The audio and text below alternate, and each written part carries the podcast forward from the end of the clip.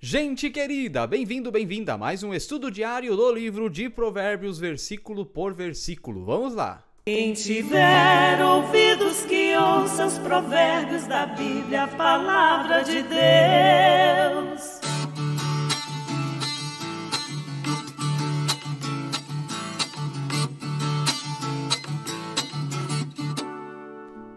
Bom que você está aí com a gente, interessadíssimo, interessadíssima em aprender da palavra de Deus todos os dias. Se você ainda não se inscreveu no canal, inscreva-se agora mesmo, aperte o sininho para receber notificações de novos vídeos. Deixe todos os dias o dedão para cima nas transmissões ao vivo, sempre deixa aí o dedão para cima, que isso ajuda muito o canal da Paróquia Ferrabras e valoriza também o trabalho que nós estamos fazendo de levar a palavra de Deus a você totalmente de graça, de boa vontade para você não perder um conteúdo muito bom que é o livro de Provérbios aqui no nosso caso. Bem-vindo e bem-vinda a você também que está com a gente no Spotify. Nós estamos em sintonia com o seu coração. Vamos lá, gente, avançando.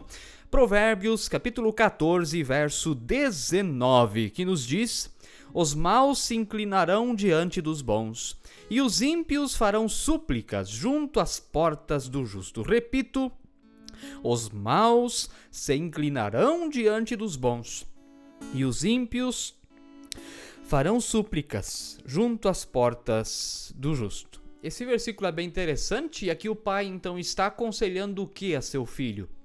Lembrando que o livro de Provérbios é escrito de pai para filho, o pai está aconselhando ele a bondade. Ó, oh, filho, faz as coisas boas, porque se você for fazer o mal, se você for praticar o que não é o temor ao Senhor, um dia você vai se dar mal e você vai precisar da ajuda dos bons e vai depender das outras pessoas. É um drama, é um drama isso. Então o pai está dizendo, então já escolhe logo a bondade para não chegar esse dia. Agora um fato é importante, nós temos que ver este versículo a partir iluminados pelo Novo Testamento onde nós temos de fato alguém que é bom, alguém que não pecou, ele era tudo igual a nós, exceto no pecado, e de quem eu estou falando, do Deus homem Jesus Cristo, o Deus Filho, a segunda pessoa da Trindade, ele não pecou, ele era bom, mas ele assumiu a nossa maldade e deu em lugar disso a sua bondade a nós. O que era nosso ele pegou para ele e o que era dele ele deu para nós. O que era nosso, a maldade, ele pegou para ele na cruz. O que era dele, a bondade, essa ele deu para nós também da cruz.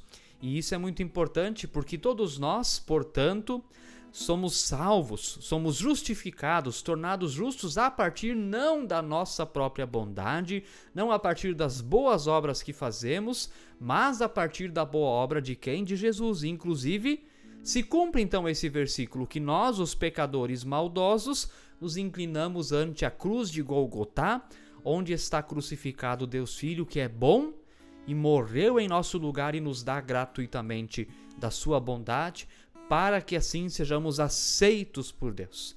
E isso é muito importante, porque diante de Deus, gente, não há um justo sequer. Você pode se achar a pessoa mais bonzinha que existe. Mas tenha certeza, também você é um pecador, uma pecadora que, se não aceitar Jesus como Senhor e Salvador, não terá a vida eterna. Se não houver essa troca, o que é nosso, Jesus assume sobre si na cruz e o que é dele é dado a nós. E isso é muito importante. Senão nós colocamos uma auréola na nossa cabeça e nos achamos os anjinhos. Só temos que cuidar para essa auréola não ficar apertada demais e dar dor de cabeça na gente. É, ninguém tem auréola na cabeça. Romanos 3:23 Todos pecaram e carecem da glória de Deus. E quando diz todos é todos mesmo, até o pastor William.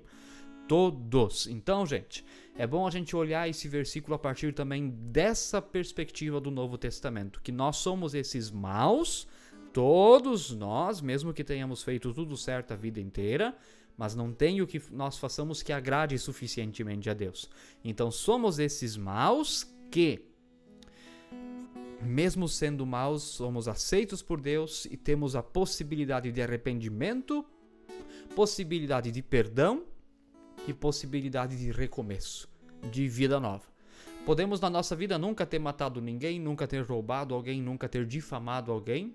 Mesmo assim continuamos pecadores, porque nos diz o Salmo 51, em iniquidade me concebeu a minha mãe. A gente já nasceu com o pecado e o batismo não remove o pecado original.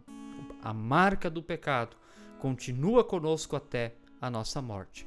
Então vamos todos nós em arrependimento diante de Jesus, que é bom, mesmo nós sendo ímpios, e tenhamos a certeza de que a partir da nossa oração de arrependimento, o que, que é isso? É dizer, Senhor, eu sou um pecador miserável e desgraçado, mas eu quero ser aceito pelo Senhor, então transforma a minha vida. Isso é a oração de arrependimento. Faça isso diante de Deus e testemunhe, testemunhe as outras pessoas. Porque o inferno existe, gente. O inferno, ele existe. E o inferno está no final de toda a vida sem Cristo. Eu repito, o inferno está no final de toda a vida sem Cristo. Espero que você tenha entendido claramente a mensagem de hoje. Não termine essa mensagem te achando bonzinho, bonzinha, mas indo diante de Deus e dizendo: Que desgraçado, desgraçado eu sou. Naturalmente inclinado a fazer o mal. Perdoa-me, ó Deus. Dá-me da tua graça, dá-me do teu amor, senão estarei perdido, perdida, condenado, condenada. Mande esse vídeo para mais pessoas, porque quem sabe este vídeo também será instrumento usado por Deus para que muitas pessoas creiam e confessem Jesus como Senhor e Salvador. Amém, gente. Quem tiver ouvidos que ouça os provérbios da Bíblia, a palavra de Deus.